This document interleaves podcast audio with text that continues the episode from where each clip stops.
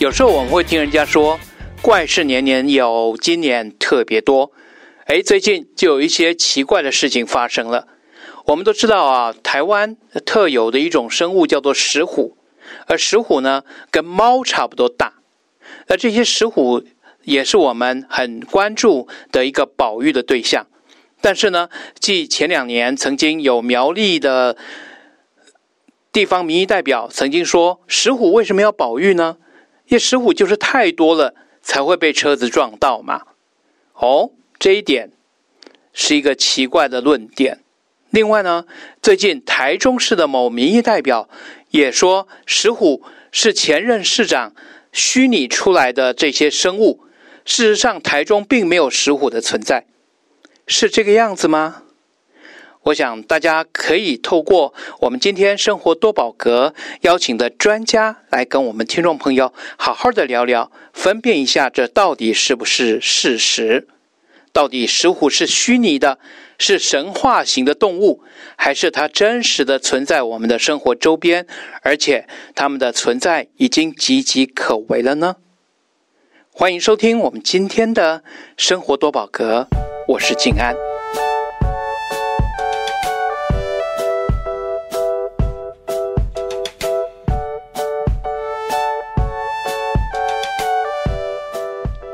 石虎由于它身上的斑点，所以我们有人叫它豹猫。那事实上，石虎这一类的啊、呃、生物，尤其是小型的食肉目的这种猫科动物呢，在世界上其实蛮多。但是在台湾地区呢，其实不多。这是我们台湾地区原生种的石虎。那石虎既然如此的珍贵，过去它在台湾是怎么样分布的呢？其实根据一些考古啊，或者是在我们过去啊先民他们所留下的一些记录，石虎以前真的是满山遍野的跑啊。因为当时人类都还没有进行开发，只有少数的人类存在。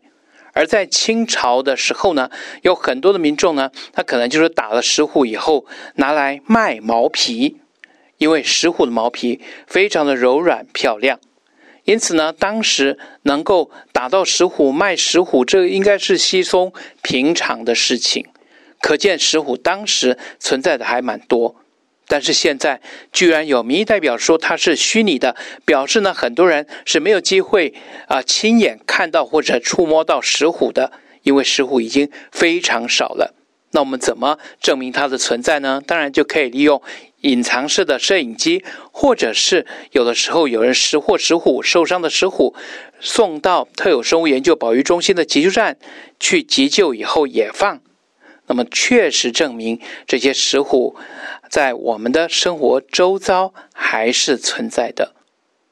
在今天节目里面，我们要特别邀访的这位来宾，这是啊研究石虎非常多年，而且投入石虎保育工作多年的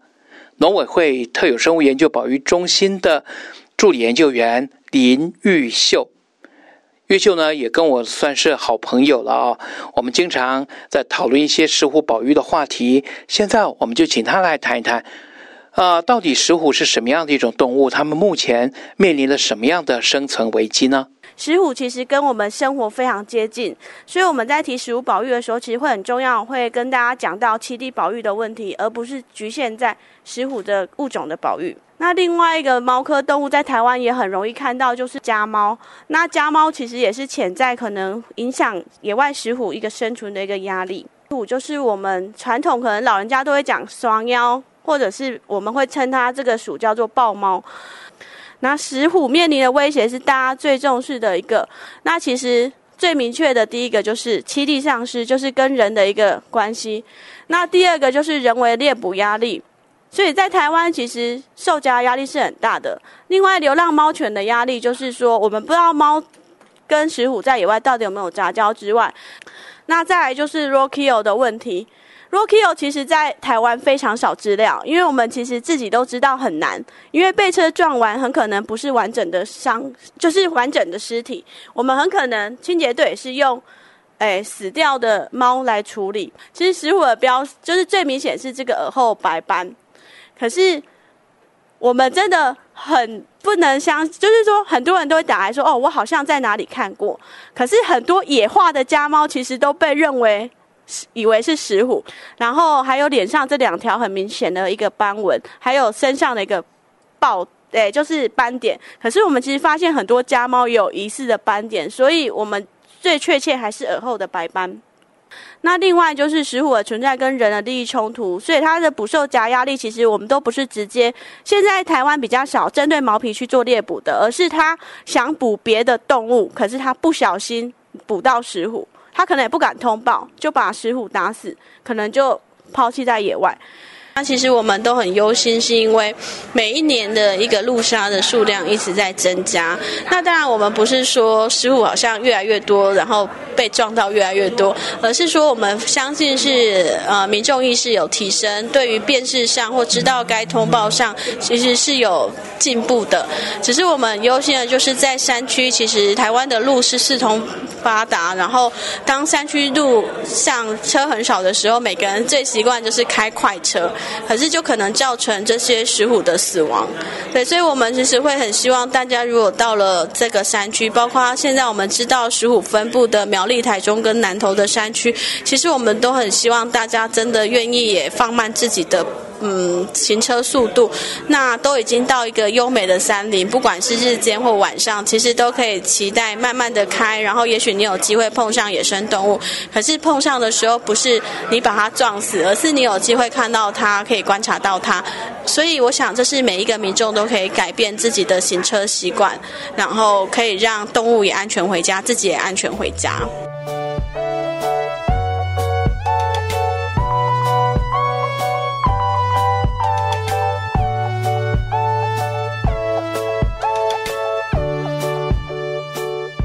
听完了玉秀刚才跟我们的分享啊，您是不是觉得的确我们应该好好的投入自己的力量来帮助保育石虎？但是既然石虎又不是那么常看到，那我们要怎么样保育它呢？哎，很高兴的啊，知道了特征中心、还有林务局、还有啊大型的量贩业者。他们一起签署了能够支持兼顾生活、生产跟生态的石虎友善农作的宣言。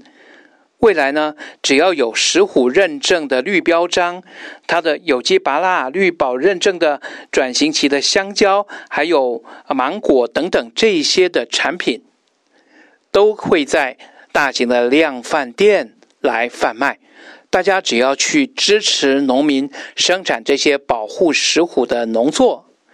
就是帮助石虎的生存。好，我们现在请玉秀来谈一谈，他推动这项工作呢，啊，从过去农民的一个观念，一直到现在农民的支持，还有消费者的鼓励，是怎么样转变的？就是其实石虎它虽然是食物链的顶层，可是因为它仰赖的一个栖地，它需要的栖地跟食物其实是在农地环境是很多的，包括它最喜欢是吃老鼠，还有一些鸟禽或青蛙、蛇类等。那其实我们。大家都会知道说，其实有一个生物放大的效应嘛，就是说越顶层的，其实它越容易吃到很多毒物累积的部分。那我们其实就想说，诶，石虎其实它已经濒临灭绝，那我们怎么让它的栖地品质改善？那我们在过去的研究记录发现，农地是它很重要的生存环境，所以我们希望说去营造说它栖地可以改善的一个可能性。那我们当然找上地主才能帮上我们这个忙，因为研究人员并没有地。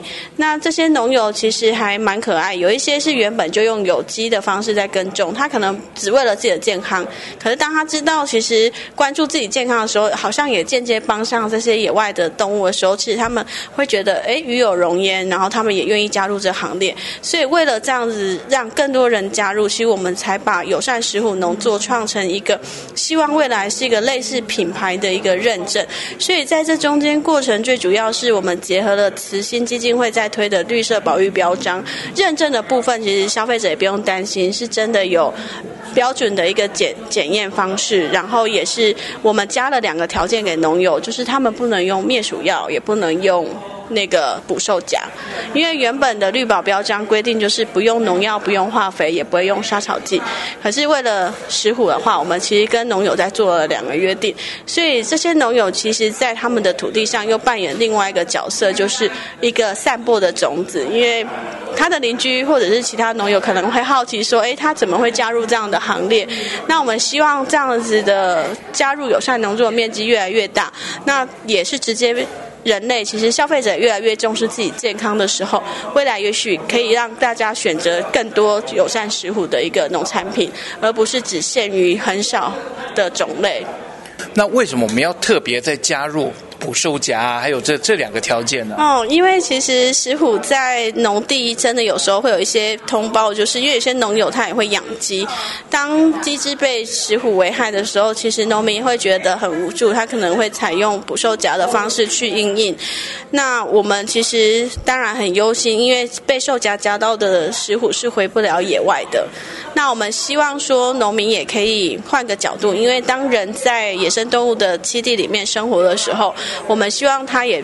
愿意通报我们，他不是用直接去处理的方式，对，那他通报我们，我们可以用。安全的笼具去那个区域，或者是建议他的笼舍做什么样的防护，然后达到人跟石虎一个界限。那其实对石虎来说，野外的食物其实是足够的，它不用仰赖人的鸡只去维生。然后我们就可以制造说，其实，在同一块土地上是可以共存的，不是说石虎在我的鸡就一定亡。哎，对对，大概是这样子的一个概念。所以捕兽夹是我们希望千万不要用的，因为一只个体的减少。其实就表示野外少一只能够为石虎族群繁衍的生力军，所以我们希望说每一只石虎可以安全的在野外。那当然，另外一个不用灭鼠药，也是因为石虎最主要的食物是老鼠。那如果石虎吃到中毒的老鼠的话，它可能间接的死亡，或者是有一些中毒的反应，其实对这个个体在野外的存活也是不利的。嗯。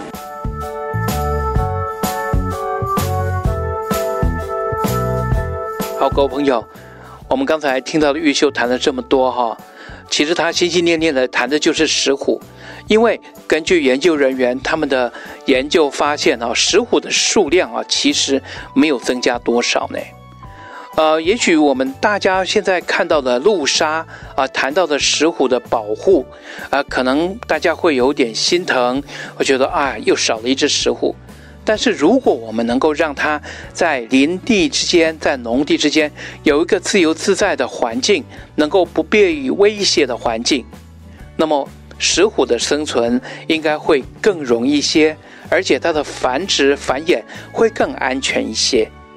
而如此，对我们的整个生态，包括了啊石虎它在生态系里面所扮演的角色，就可以好好的扮演。同时，我们可以来抑制像鼠害啊等等的这些的病虫害。各位朋友，石虎是我们在地珍贵的生物，也许我们从生活中的点点滴滴、举手之劳，就可以帮助他们呢。谢谢您的收听，今天的生活多宝格跟您谈到这儿。如果说您想继续收听到更多更精彩的有关于大自然、宇宙、自然科学。好，科普等等的话题的话，请支持我们这个节目，给我们多关注、多按赞。同时，我们也会认真的为您找到更多的专家，跟您分享更专业、更有趣的话题。